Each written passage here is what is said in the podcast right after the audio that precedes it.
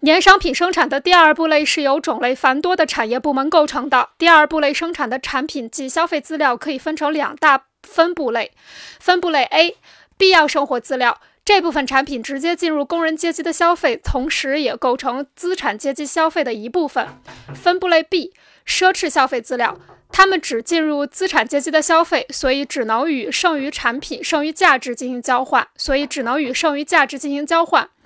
第二部类生产的这两类消费资料，在预付可变资本的回流过程中是有区别的。分部类 A 生产的产品是工人在生产过程中必须的消费资料，而生产这些必要生活资料的资本家在支付工资后，又将这些必要生活资料卖给他们自己的工人，这样他们的预付资本就通过工人用工资购买这些必要生活资料而直接再次流回到他们手中。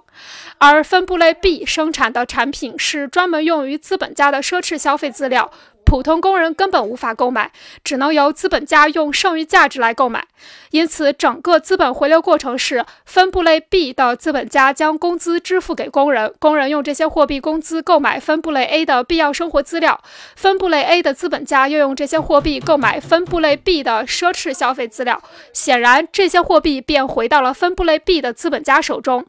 在第二部类内部的交换过程中，两个分布类要保持一定的比例。假定在第二部类中有五百小 v 加五百小 m 是通过内部交换来完成的。如果分布类 A 的资本家和分布类 B 的资本家将他们的收入按相同的比例分别用于必要生活资料和奢侈消费资料，也就是说，其中的五分之三用于必要生活资料，五分之二用于奢侈消费资料，即分布类 A 的资本家的剩余价值四百小 m 的五分之三。两百四用于必要的生活资料，五分之二一百六用于奢侈消费资料。分布类 B 的资本家也按同样的比例来分配他们的剩余价值一百小 m，即五分之三六十用于必要生活资料，五分之二四十用于奢侈消费资料。那么可变资本与之相应的剩余价值的分配如下：分布类 A，必要生活资料四百小 v 加（括号）二百四加一百六（括号）小 m。分布类 B，奢侈消费资料一百小 v 加六十加四十（括号）小 m。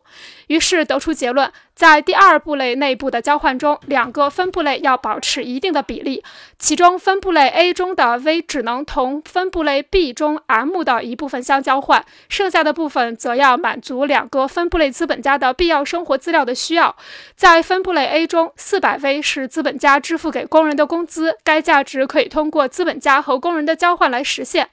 由此，分部类 B 工人才能购买到必要生活资料，所支付的工资才能完全回流到资本家。手中，第二部类内部的交换过程才能实现，社会资本的简单再生产才能正常进行。总之，简单再生产的基本条件是：第一部类商品资本中相当于小 v 加小 m 的价值额必须等于第二部类商品资本中相当于小 c 的价值额。其公式就是